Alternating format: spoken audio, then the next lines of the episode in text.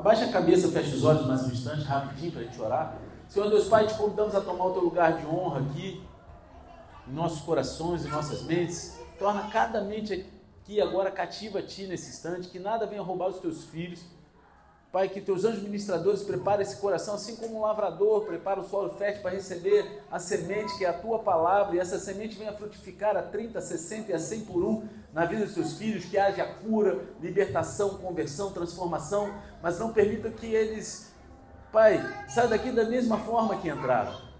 Em nome de Jesus, desde já eu repreendo todo espírito contrário ao teu, toda conversa paralela, toda falta de atenção, toda andação desnecessária. Pai, em nome de Jesus, tudo contrário a ti, Senhor, bate em retirada agora. E pela tua misericórdia nós clamamos, conceda nos céus abertos e manifesta a tua glória nesse lugar. E quem crê nisso, diga amém. Amém. Glória a Deus. Esse hoje é o segundo culto da nossa segunda temporada da série de primeiro livro de Samuel. Amém?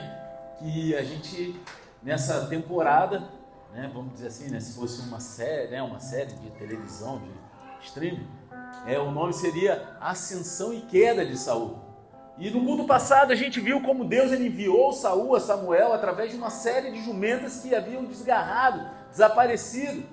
E Saul ali pensou que ele estava procurando as jumentas do pai dele, quando na verdade Deus tinha planos muito maiores do que procurar e achar jumentas. E hoje a gente vai olhar para a unção de Saul feita por Samuel e ver o que ela significa para nós hoje. Amém? Amém, igreja? Amém. Então, para entender melhor, vou pedir para que você abra a palavra de Deus no primeiro livro de Samuel, capítulo 9, versículo 25. Tá? A gente vai até o capítulo 10, versículo 8. Então, a gente vai ler bastante aí. Quem for achando dar um eita glória bem pentecostal aí. Quem não tiver Bíblia, pega ela na telinha. E se você não estiver achando, abre em qualquer lugar isso faz cara de que achou, amém? Porque não é cara de cachorro, não, é cara de que achou. Aí essas crianças. Uma criança com outra criança no colo. Vamos lá. Depois que desceu do altar do monte para a cidade, Samuel conversou com Saul no terraço de sua casa. Ao raiar da aurora, quando se levantaram, Samuel chamou Saul no terraço para se despedir, dizendo: Levanta-te para que eu te acompanhe até a saída da cidade. Saul se levantou e os dois saíram, ele e Samuel.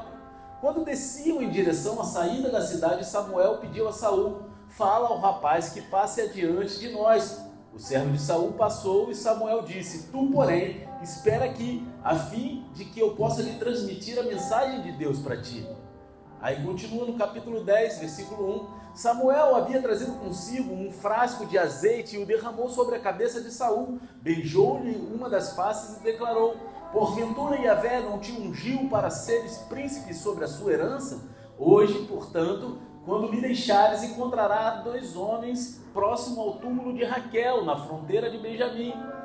Esses homens lhe dirão: Eis que já foram encontradas as jumentas que saístes a procurar. O teu pai esqueceu o caso das jumentas e está agora aflito por tua causa e indaga a todo momento. Que terá acontecido ao meu filho? Então dali prosseguirás rumo ao carvalho de Tabor. Encontrarás três homens que estarão subindo para cultuar a Deus em Betel, um deles levando três cabritos, outro três pães e outro um odre, uma vasilha de couro cheia de vinho. Eles te saudarão e te oferecerão dois pães que aceitarás. Chegarás então a Gibeá de Deus, onde há um posto militar dos filisteus, e acontecerá que entrando na cidade te defrontarás com uma confraria de profetas que vem descendo do alto lugar, tocando liras, tamborim, tamborins, flautas e harpas, e eles estarão profetizando. Nesse momento, o Espírito do Senhor tomará pleno controle de ti e terás manifestações proféticas com eles, e serás transformado em outro homem. Assim que estes sinais te sucederem, age, pois de acordo com o que decidires, porque Deus é contigo. Ide todavia na minha frente para Gilgal. Mais tarde eu irei ter contigo, a fim de oferecer holocaustos e sacrifício de paz e comunhão Contudo, aguardarás sete dias até que eu chegue e te oriente sobre o que fazer. Amém? Só de aí.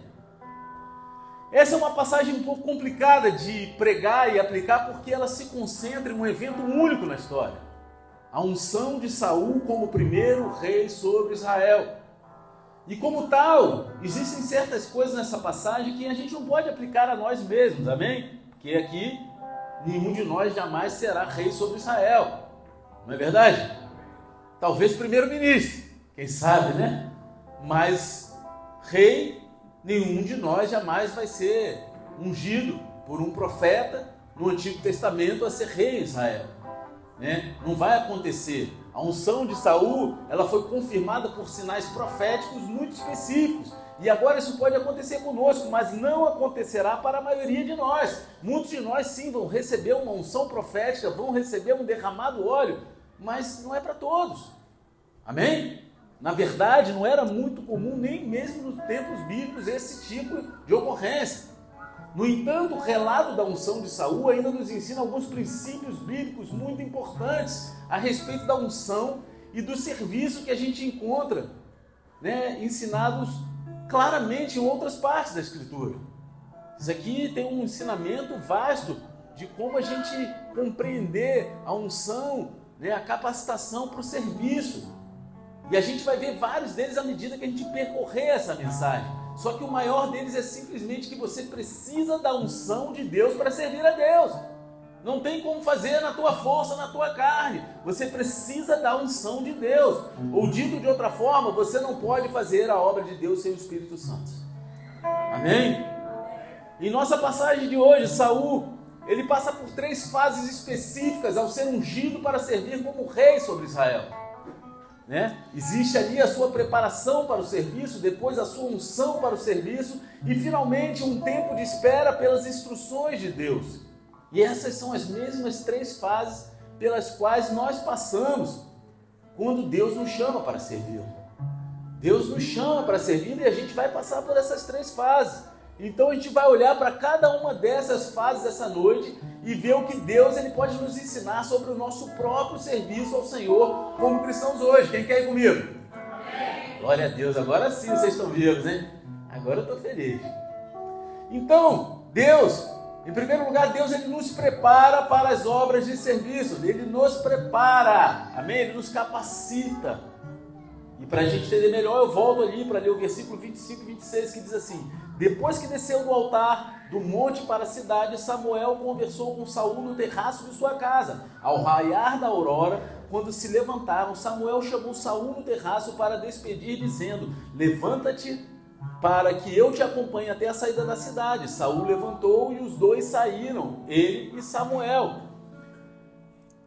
Samuel ele não derramou óleo sobre a cabeça de Saul do nada. Ele não chegou do nada, eu vou derramar o óleo sobre a cabeça dele e saiu derramando a botija de azeite ali. Ele está ali. Oh, não, não fez isso.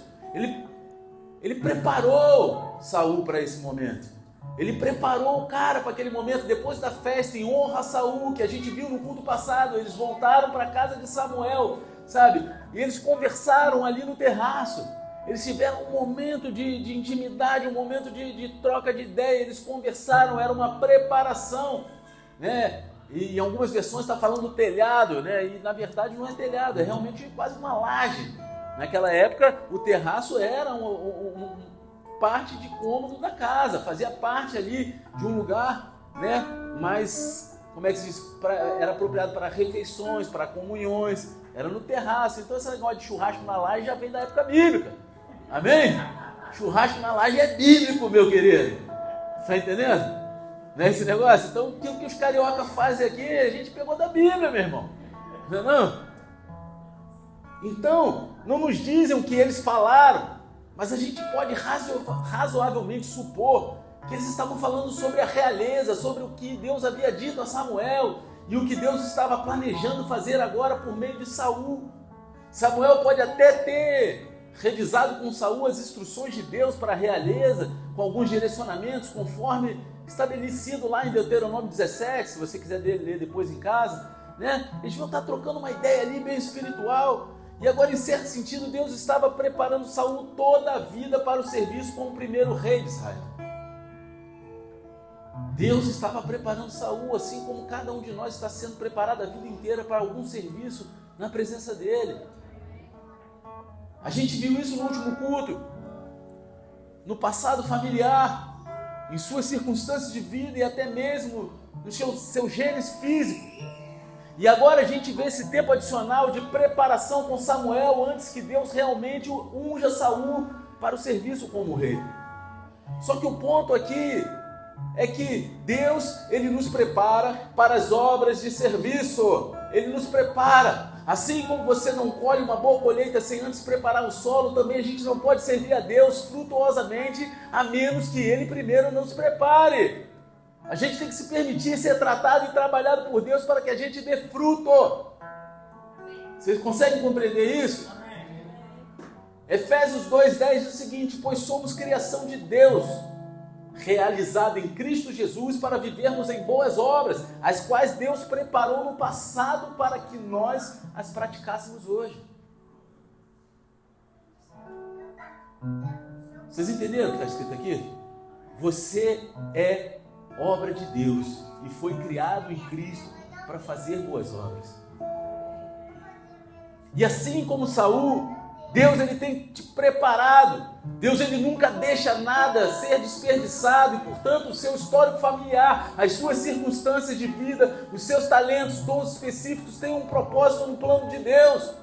Tudo faz parte do conjunto daquilo que Deus está preparando para adorar o nome dEle, para glorificar o nome dEle. Deus ele tem preparado você o tempo todo para as obras de serviço que Ele preparou já com antecedência para que você faça. E será que se hoje a gente buscar um tempinho com Deus, a gente vai ter a convicção de que a gente está cumprindo o propósito e o chamado de Deus em nossas vidas. Porque se a gente pergunta muitas vezes no culto, quem tem um chamado de Deus, a maioria, um monte de gente levanta a mão, mas um monte de gente também não sabe nem qual é o seu chamado. Para que, que Deus tem te conduzido, te forjado. Deus, Ele te prepara para as obras de serviço. E tudo que está acontecendo em nossas vidas coopera para isso. Todas as coisas cooperam para o bem daqueles que amam a Deus. Amém? Até as coisas ruins. Aquelas coisas que julgamos ser ruins, elas cooperam para o nosso bem, porque a glória é para Deus. Deus, Ele não só nos prepara para as obras de serviço, mas Ele também nos chama para as obras de serviço. A gente vê isso ilustrado lá no versículo 27, quando diz o seguinte: Quando desciam em direção à saída da cidade, Samuel pediu a Saul: Fala ao rapaz que passe adiante de nós. O servo de Saul passou, e Samuel disse: Tu, porém, espera aqui, a fim de que eu possa lhe transmitir a mensagem de Deus para ti. Cara, Samuel não passou a noite inteira conversando com Saul no terraço? Não passou? Doideira, né? Ele não poderia ter dado a Saul o recado logo durante a noite inteira que a gente estava falando?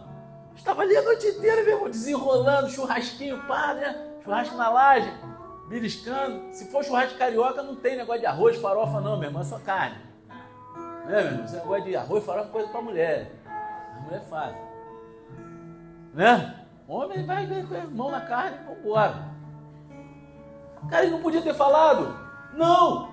Porque essas não eram instruções preparatórias. Só que agora Deus iria chamar especificamente Saul para servir como rei. Ele estava ali preparando o coração de Saul.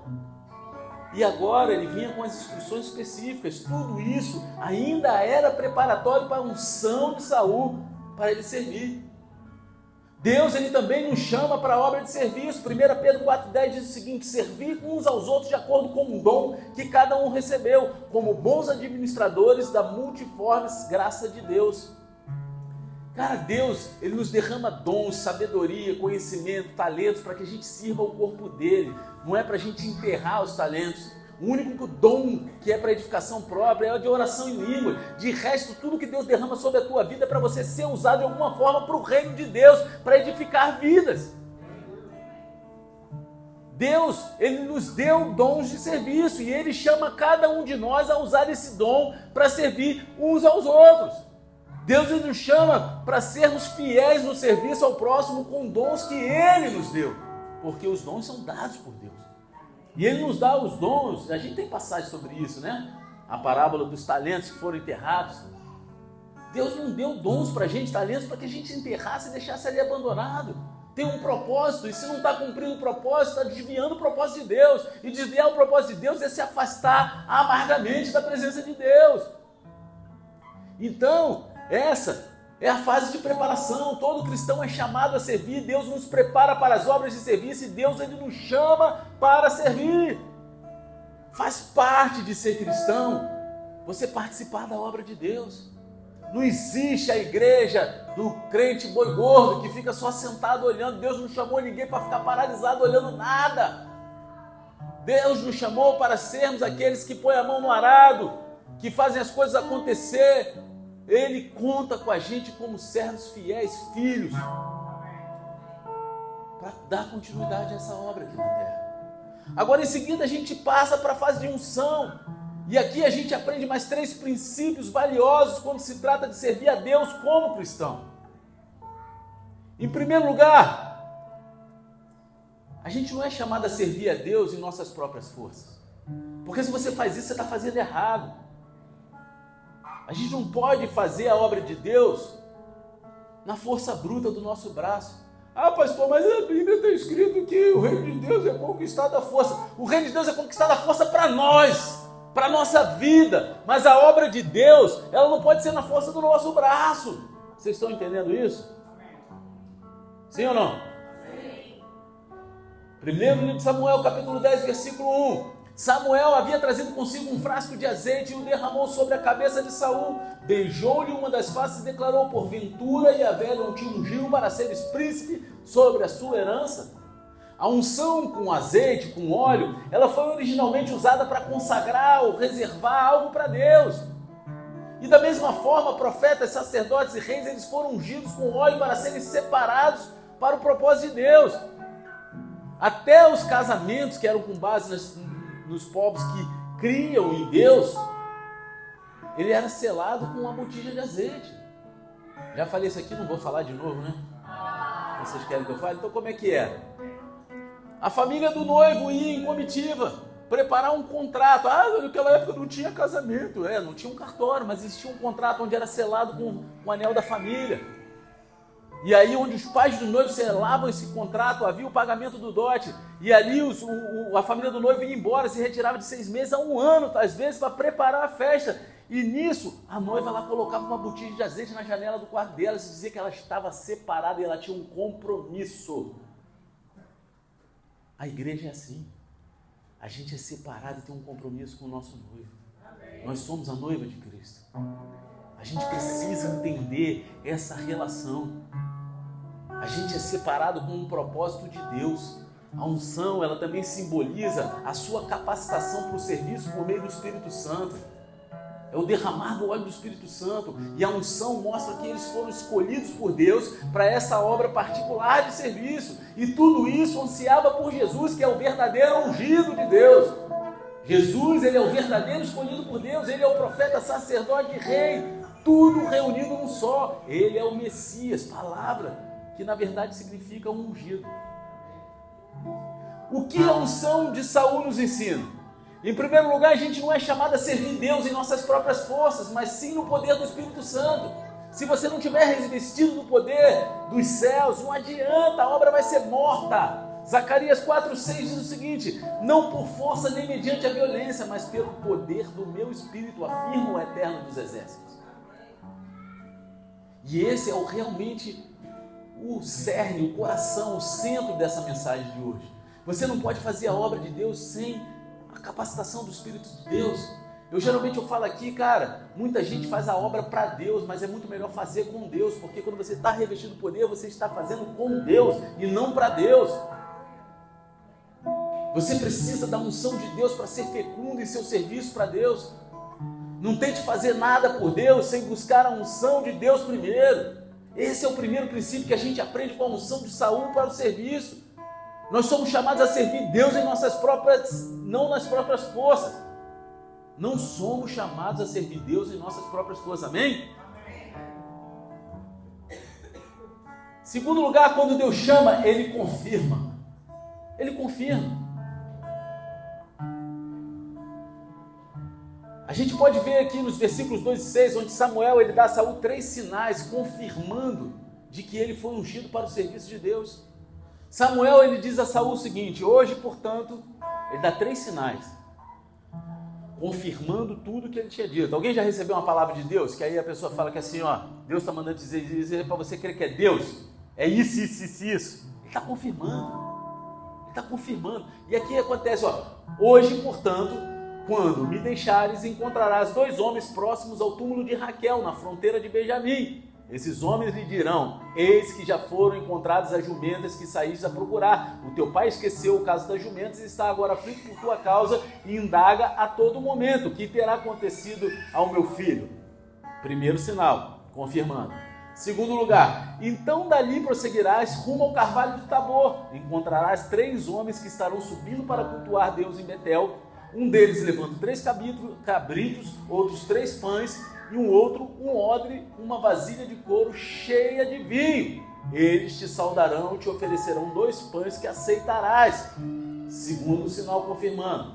Terceiro, chegarás então a Gibeá de Deus, onde há um posto militar dos filisteus, e acontecerá que entrando na cidade te defrontarás com uma confraria de profetas que vem descendo do alto lugar, tocando liras, tamborins, flautas e harpas, e eles estarão profetizando Nesse momento, o Espírito do Senhor tomará pleno controle de ti e terás manifestações proféticas com eles e serás transformado em um outro homem. Terceiro sinal.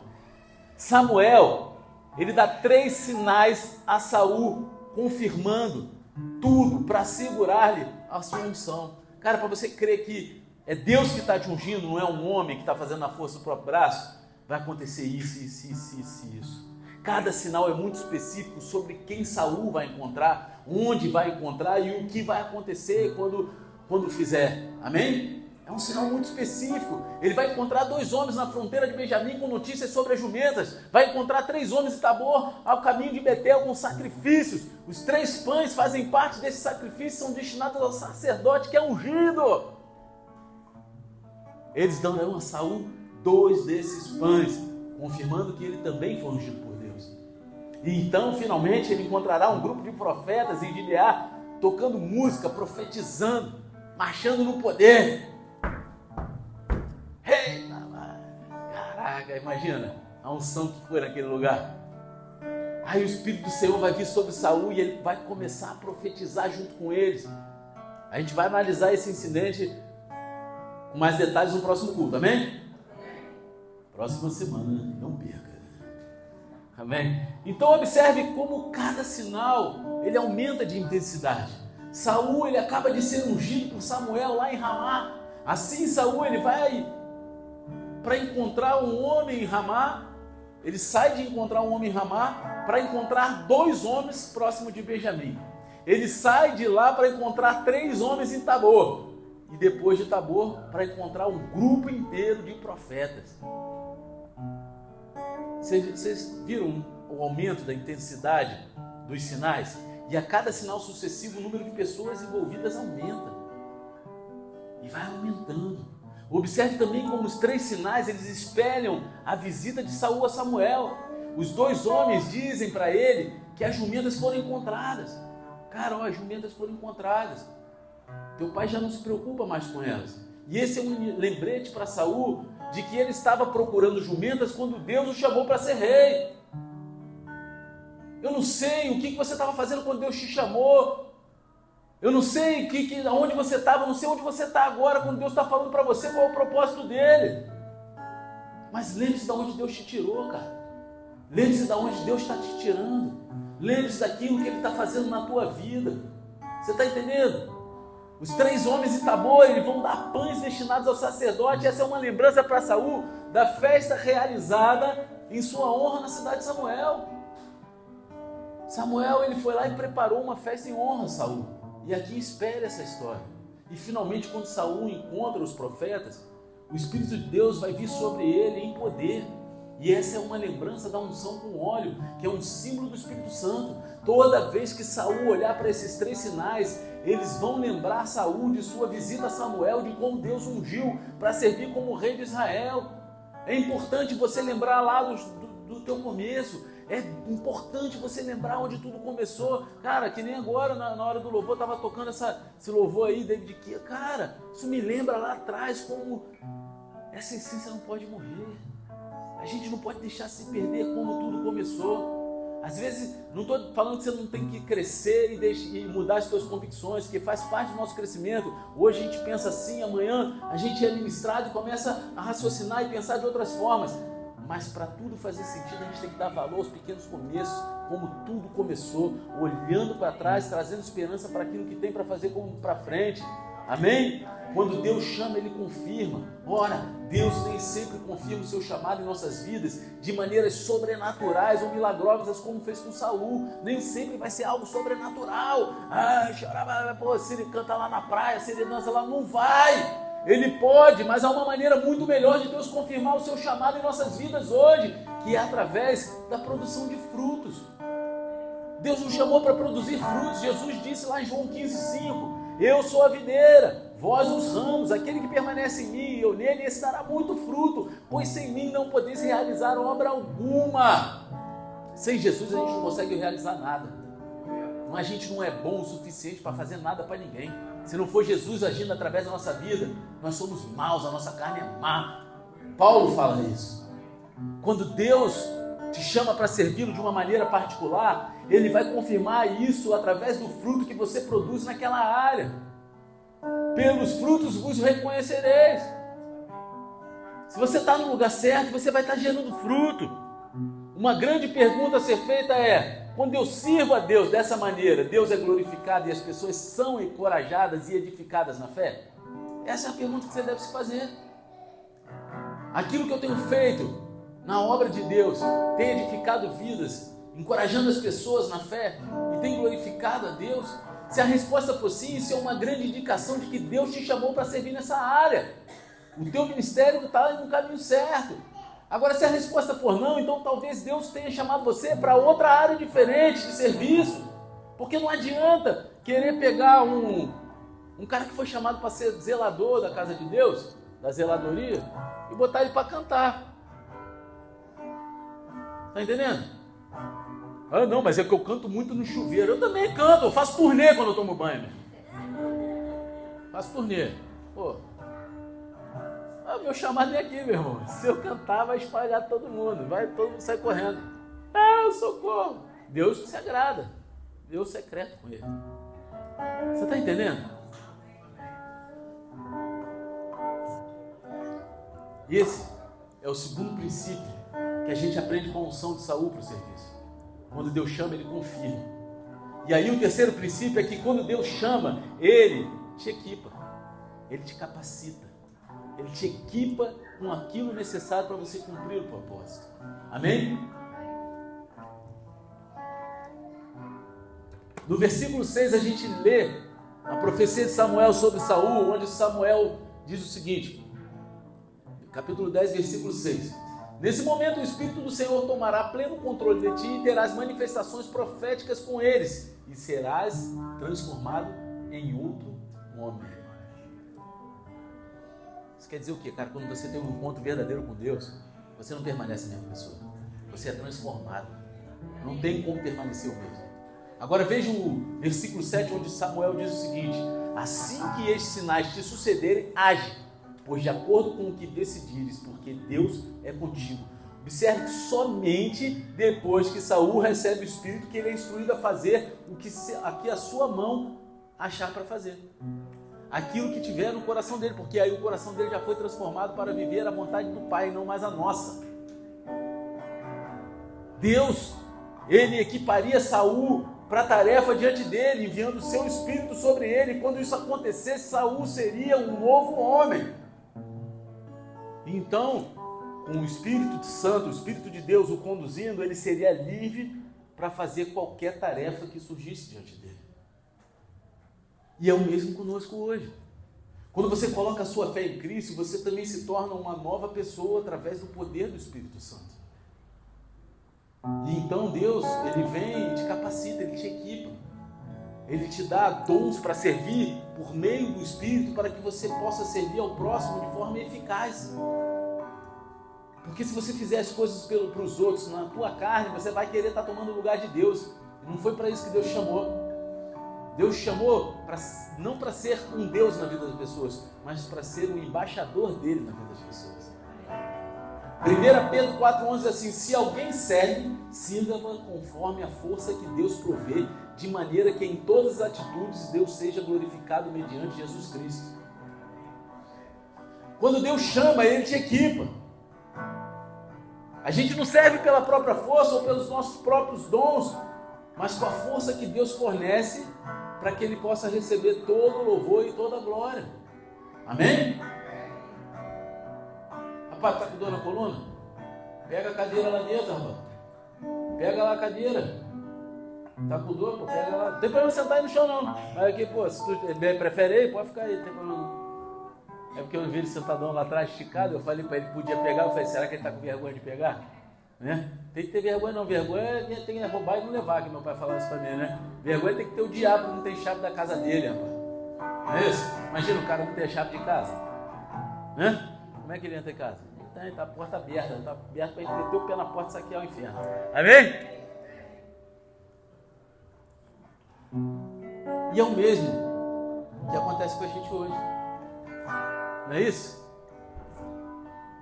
Quando Deus ele te chama, ele te equipa. A gente não serve pela nossa própria força ou pelos próprios dons. Não é assim que acontece. Mas com a força que Deus fornece para que ele possa receber todo o louvor e toda a glória sempre. A gente tem que entender isso. Toda essa parte sobre a unção de Saul, ela é tão importante para a gente entender isso. Samuel, ele disse a Saul para esperar pelo Espírito Santo. Por que ele tinha que esperar pelo Espírito Santo? Por quê? Porque você precisa da unção de Deus para servir a Deus. Você não pode fazer isso na tua força. Você não pode fazer a obra de Deus sem o Espírito de Deus. A gente vê o mesmo princípio mais tarde com os apóstolos no Novo Testamento. Jesus disse para eles esperarem o poder, eles serem revestidos de poder dos céus, e ali eles receberiam os dons para serem suas testemunhas. Ó, oh, não façam nada, fiquem lá até que desça poder dos céus sobre vocês, e ali vocês serão minhas testemunhas. Ou seja, os caras já caminhavam três anos e meio com Jesus. Eles já estavam ali, pô, boladão do lado de Jesus, aprendendo tudo. Mas, ó, cara, até agora vocês aprenderam na parte natural. Vocês viram eu fazendo sobrenatural, vocês até meteram a mão e fizeram algo sobrenatural. Mas não entre numa de fazer sem antes receber o poder dos céus. Sem receber a capacitação. Portanto, esses são três princípios poderosos para o serviço que a gente aprende com a unção de Saul. Não somos chamados a servir Deus em nossas próprias forças. Quando Deus chama, Ele confirma, e quando Deus chama, Ele também nos capacita, Ele nos equipa para isso. Amém? Ele derrama poder sobre nossas vidas para que a gente cumpra esse propósito. Agora, a gente falou sobre a importância da preparação para o serviço, da unção para o serviço, e para finalizar, cadê o graças a Deus? Olha aí. Eu vou falar sobre a importância de esperar a direção de Deus.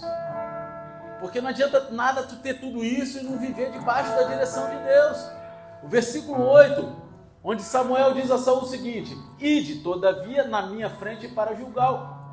Mais tarde eu irei ter contigo, a fim de oferecer holocaustos e sacrifícios de paz e comunhão. Contudo, aguardarás sete dias até que eu chegue e te oriente sobre o que fazer. Cara, aqui não está claro nessa passagem se Samuel está dizendo aqui para Saul ir para Gilgal e esperar sete dias agora, ou essa é uma palavra profética sobre a futura desobediência de Saul e Gilgal lá no primeiro livro de Samuel, capítulo 13. Amém? Como aqui todos leem a Bíblia, vocês sabem da história que eu estou falando, não é isso? Se vocês não sabem, vocês viram na novelinha da Record que eu sei. É isso? Na novela da Record passou a desobediência de Saul, não passou? Eu vi, rapaz, eu vi. A gente vai falar sobre essa desobediência de Saul lá em Gilgal mais adiante, né, na série, quando a gente chegar no, no capítulo sobre isso, né, lá no capítulo 13, a gente vai falar sobre isso. Só que de qualquer forma, o precedente está aberto. Saul ele foi ungido para uma tarefa. Ele vai ser equipado pelo Espírito Santo de Deus e ele é instruído a sair e realizar grandes coisas, como uma pessoa que é guiada pelo Espírito de Deus mas não lhe é dada carta branca para ir fazer o que quiser. Assim como um monte de crente usa um pedaço da Bíblia fora do contexto para arrumar um pretexto que fala que assim, onde eu botar a planta dos meus pés, eu não Cara, essa passagem, Deus é muito claro, ele fala onde pisar a planta do teu pé, entre esse lugar, esse, esse, esse, esse. Ele determina o território, ele já fala onde que é, entendeu? Então, ele não dá uma carta branca para você fazer o que você quiser. Mesmo como rei, Saúl, Saúl estava sujeito à palavra de Deus dada por meio do profeta Samuel. Ele deve esperar as instruções de Deus para agir. Ele não deve fazer da sua própria cabeça, fazer aquilo que vem ao coração, até porque a própria palavra diz que o coração do homem é enganoso. O mesmo vale para nós hoje. Nós também podemos ser chamados e equipados para servir, mas como Saúl, a gente também deve esperar as instruções de Deus para nossas vidas. Tudo que a gente faz deve ser debaixo da direção de Deus. É, pastor? É. Até o caminho que você vai pegar pra, do teu trabalho para tua casa, da tua casa do teu trabalho. Porque Deus ele vai te falar. Às vezes ele vai te mudar o a tua, teu trajeto para botar uma vida no teu caminho para você ministrar, para te dar um livramento de acidente, de morte. A, a, cara, se você vai debaixo da direção de Deus, não tem, não tem furada. Você pode até passar pela guerra, mas é a guerra em caminho da paz, que é o, é o shalom. Né? Todo, mundo, todo mundo fala assim: é o shalom, shalom é a paz. Shalom é a paz em meia guerra. A shalom é, é ainda que seja necessária a guerra para conquistar a paz. Você está entendendo? É, é, essa é a paz de Deus. É isso que a gente tem que entender. A gente tem que esperar o direcionamento de Deus. E a gente faz isso de duas maneiras. Em primeiro lugar, espere no Senhor em oração. Salmo 27, 14 diz o seguinte: Confia, pois, no Senhor, assim fortalecerás o teu coração, por depositar somente no Senhor toda a tua esperança. Não se apresse nas coisas. Deus ele tem um, certo, um tempo certo para todas as coisas. Reserve um tempo para orar, reserve um tempo para expor os seus planos diante do Senhor. Deixa Deus te direcionar nas obras de serviço. Ore pela unção de Deus em seu serviço. Não há unção contínua sem oração. Porque o fogo de hoje ele vira a brasa de hoje ela vira cinza amanhã. E se você não continuar botando brasa ali, meu irmão, vai chegar a hora que o fogo apaga. Você não continuar botando carvão, lenha, o fogo apaga. Não é assim, Rodrigo, lá na churrasqueira? Como é que foi? Tranquilo? Tinha bastante lenha lá para queimar, né? E se acabar, não tem mais carne para comer, né? Doideira, né? Ore pela unção de Deus. Não há unção que seja eterna sem você ter um tempo com Deus. Não existe isso. As pessoas acham que porque viveram um tempo de unção, um tempo de derramar, e ah, tá bom, agora aquilo. Cara, não é assim que funciona. Espera no Senhor em oração. Esperar não é não fazer nada. Em segundo lugar, permaneça na palavra de Deus. Quando Jesus falou sobre dar frutos para ele, João 15, uma das condições foi permanecer nele, nas palavras dele, porque sem ele você não pode fazer nada. Sabe, não adianta você começar bem e o seu final ser uma desgraça porque você desvirtuou da palavra de Deus. A palavra de Deus deve ser a base de todo aconselhamento, a palavra de Deus deve ser a base de todo caminho, de todo direcionamento que a gente vai tomar em nossas vidas e dar para as vidas que estão ao nosso redor. Permaneça na palavra de Deus, ela é a única verdade, ela contém a verdade, ela é a palavra de Deus. A Bíblia ela não contém a palavra de Deus, ela é a palavra de Deus. A Bíblia é a nossa autoridade final para a fé e a prática. Portanto, em todo o serviço a Deus, certifique-se de que suas palavras, suas atitudes, as suas ações estejam alinhadas com a palavra de Deus. Se você quer a unção de Deus em sua vida, você deve esperar o Senhor em oração e você deve permanecer na palavra de Deus. Mas aí eu pergunto: quem é que lê a Bíblia todo dia aí, meu irmão? Levanta a mão menos da metade da igreja. Como que vai permanecer na palavra se não lê a Bíblia? Como vai permanecer em algo que você não conhece? Ah, pastor, você conhece a Bíblia inteira? Cara, eu já li a Bíblia inteira várias vezes. Você pode chegar onde está escrito isso na Bíblia, cara, eu não vou saber. Não sou um computador, não sou Google, mas eu sei o que está lá dentro. E Deus me traz a memória, o Espírito Santo de Deus, ele me capacita, me traz a memória no momento que eu preciso daquilo ali para falar, porque eu já conheço a palavra. Quando eu releio alguma parte da Bíblia, eu, rapidamente eu trago a lembrança que eu já li aquilo ali. Quando eu pego um livro cristão e que arremete a alguma coisa da Bíblia, rapidamente eu lembro, porque eu conheço a palavra de Deus. Eu permaneço na palavra de Deus. E a gente tem que permanecer. Porque sem a palavra de Deus, a gente vai viver igual ao mundo. E o mundo carece de amor.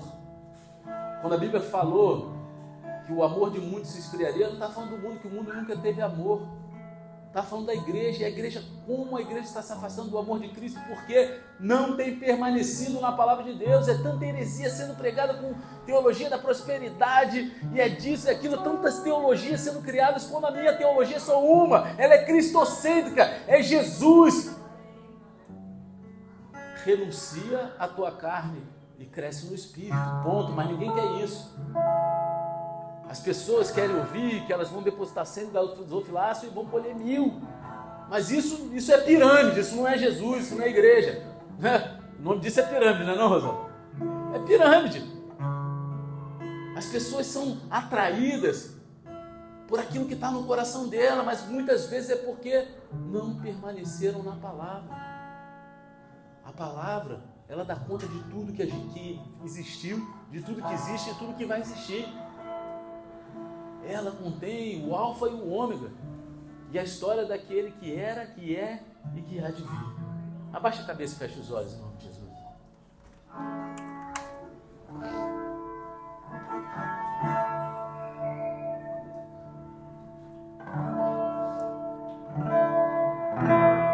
Então, quais são, quais são as principais lições que a gente aprende com essa passagem hoje?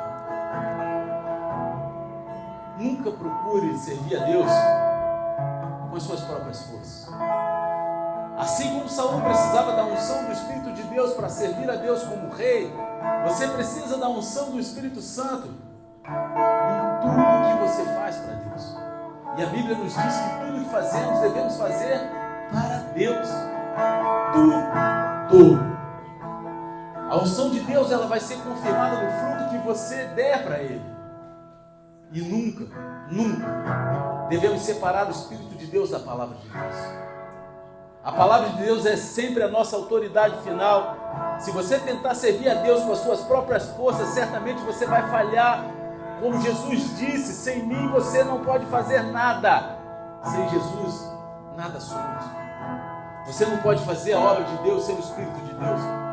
Você pode fazer a sua obra sem o Espírito de Deus. A sua obra você pode.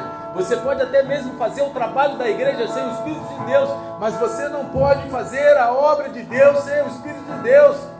Nunca tente fazer nada por Deus sem antes pedir ajuda do Espírito Santo. Que a gente possa se assegurar de que estamos buscando a unção de Deus em tudo que fazemos por Ele. Só que quando a gente entende que tudo que a gente faz em nossas vidas, seja nossa família, seja nosso trabalho, a gente deve fazer para Deus, nós buscamos a unção de Deus para cumprirmos tudo que fazemos de olho aberto. Fica de pé, de olhos fechados. Eu quero fazer duas orações essa noite.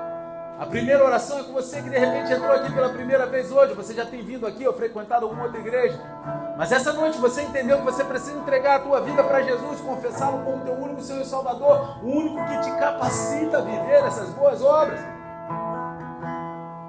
Que o primeiro passo para ser revestido de poder é reconhecer que Jesus é o teu Salvador. Se você quer fazer essa oração essa noite comigo, coloca a tua mão no teu coração e repita comigo.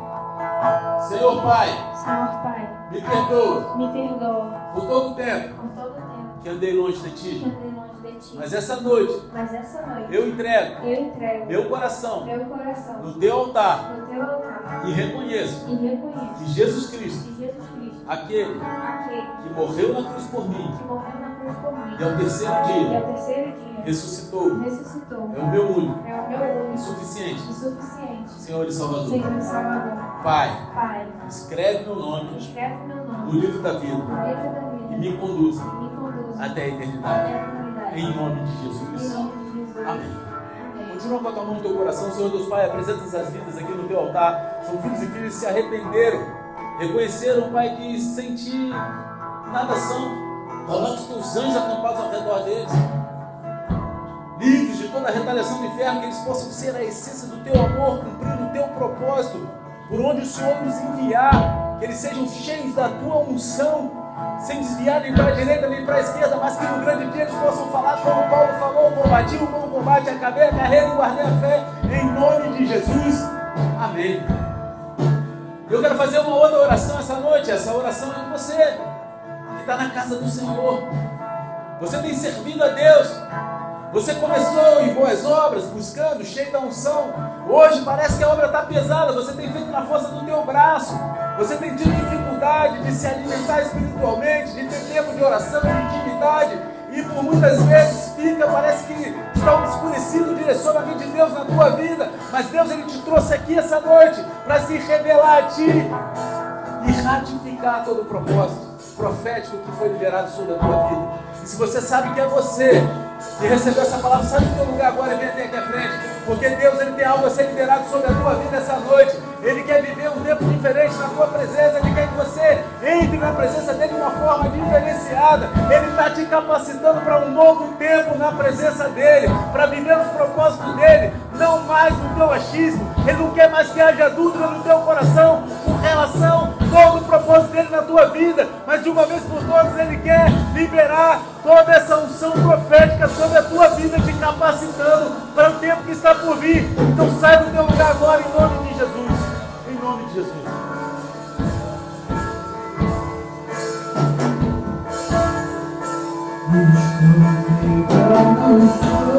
de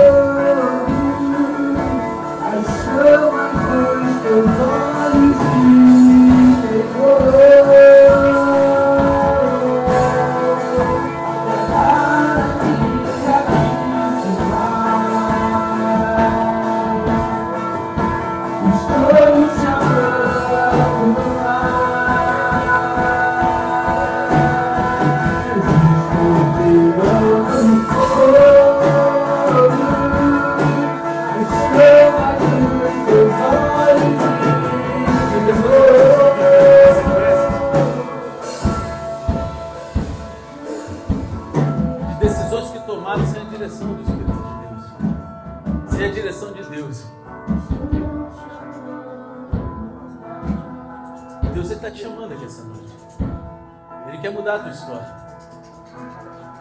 Nós somos seres humanos, falhamos. Muitas vezes a gente confunde, o nosso coração nos engana. Mas permanecer nesse erro não traz conserto. E Deus, Ele quer escrever uma nova história na tua vida. Você precisa reconhecer isso. Como, pastor? Sai do teu lugar. Porque Deus está derramando essa noite sobre a tua vida um tempo novo. Ele quer que você agora comece a tomar decisões baseadas no direcionamento dele. Aonde você vai, para onde, de onde você veio, aquilo que você tem que fazer, por quem você tem que orar, quem vai abençoar, quem vai fazer, tudo na sua vida tem que passar debaixo do direcionamento de Deus. E é isso que Deus está falando com você essa noite. Então, até aqui você tomou muitas atitudes que não eram erradas ou pecaminosas, mas te conduziram para longe da verdade de Deus para a tua vida. Tem pessoas aqui vivendo isso, Deus está mostrando claramente. Sai do teu lugar em nome de Jesus, porque Deus está escrevendo um novo tempo na tua vida. Ele está restaurando o teu relacionamento com Ele. Sai do teu lugar agora em nome de Jesus.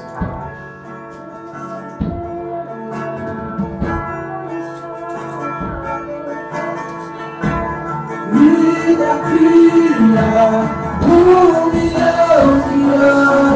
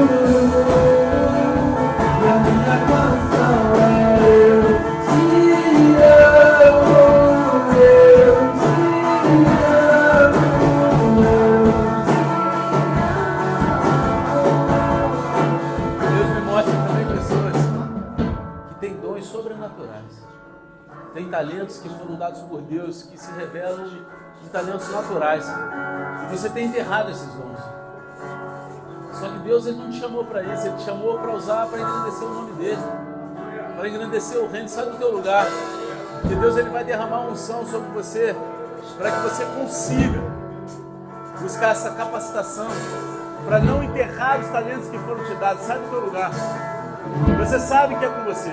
Sai do teu lugar. Porque Deus, Ele vai te dar uma oportunidade de você ser usado naquilo que Ele derramou talento sobre a tua vida. Sai do teu lugar. A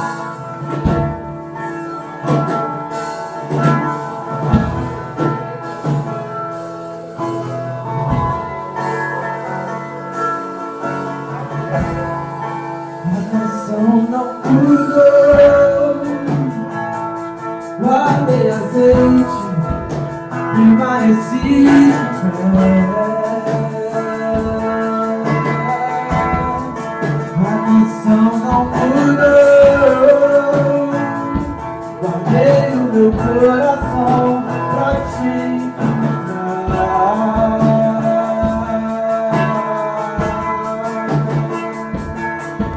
Vida, teu nome mexe com minhas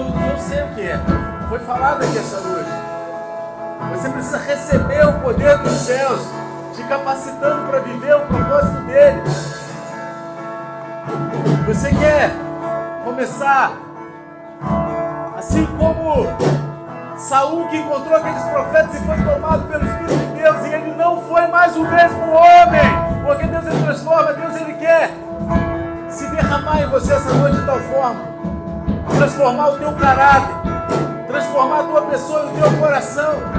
Se você sabe que você levanta a tua mão, diáconos, vão nas pessoas que estão com a mão estendidas e começa a orar, diaconisas, orem, profetiza o Espírito de Deus, capacitando o poder dos céus, autoridade para cumprir o propósito.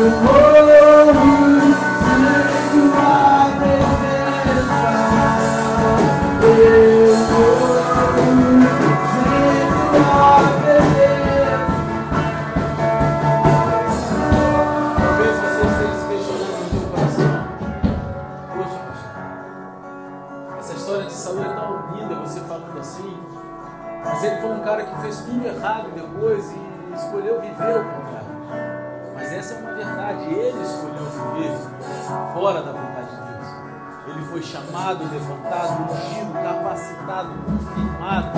Assim como muitos aqui estão sendo essa noite, mas aquilo que vamos escolher fazer com tudo que Deus está derramando sobre nós, que vai ditar onde a gente vai parar, se o final vai ser melhor do que o começo.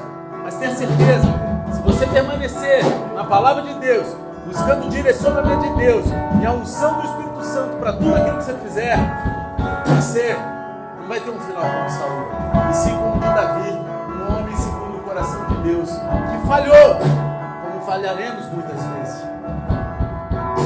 Porque somos humanos. Mas o arrependimento vai ser real. A busca pela presença vai ser acima das nossas falhas, dos nossos erros. A reparação vai estar acima da nossa razão. É isso que Senhor Deus Pai, derrama pela tua misericórdia sobre a tua igreja, o teu Santo Espírito que nos capacita. Pai, nos toma com o teu poder de tal forma que nos purifique, nos limpe, para que a gente venha cumprir o teu propósito nessa terra com exatidão, sem desviar nem para a direita nem para a esquerda.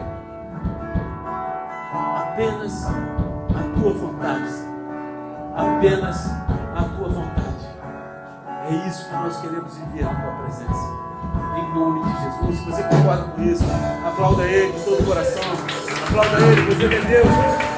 Aleluia, Senhor.